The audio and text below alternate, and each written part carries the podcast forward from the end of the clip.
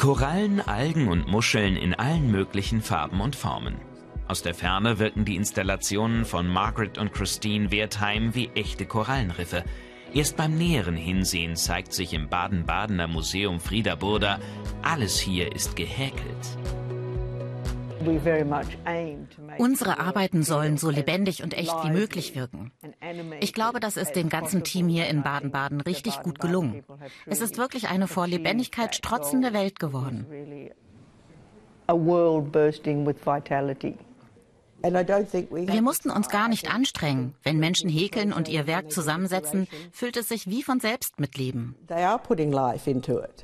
Ihre Ausstellung Crochet Coral Reef zeigt die bunte Schönheit und Diversität der Korallenriffe.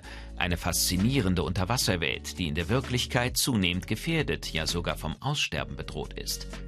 Die ersten Anzeichen dafür sind schon jetzt eindeutig zu erkennen, wie hier am australischen Great Barrier Reef.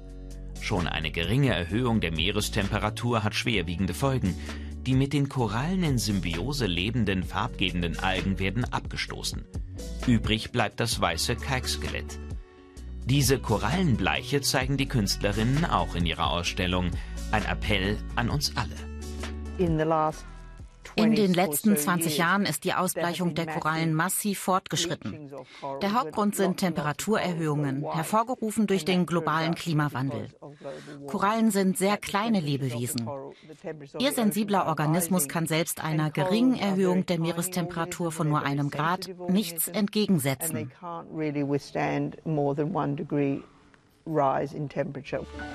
Seit 17 Jahren ziehen die Schwestern von Land zu Land warnen vor den Folgen der globalen Erwärmung.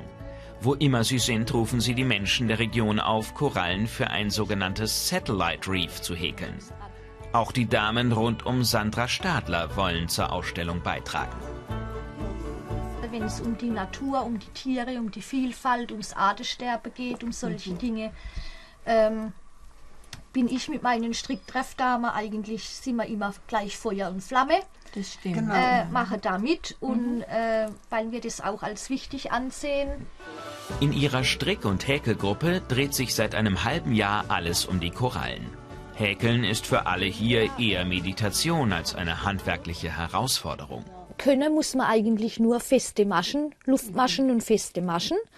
Äh, kann auch ein Anfänger.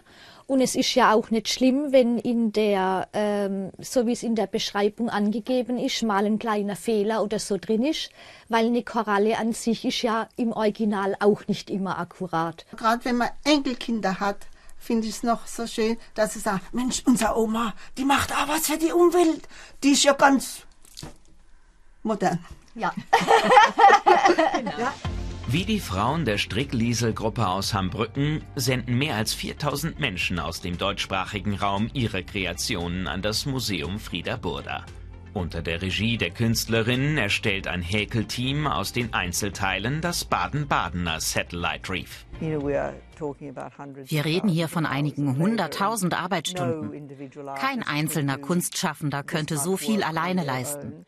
Insofern ist dies tatsächlich ein kollektiver, gemeinschaftlicher Schaffensprozess. Allen Korallen gemeinsam sind wenige Grundformen.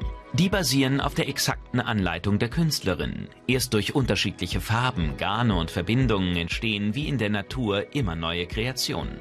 Ein Zeichen von Lebendigkeit und gleichzeitig eine Mahnung, die echten Riffe vor dem drohenden Aussterben zu bewahren.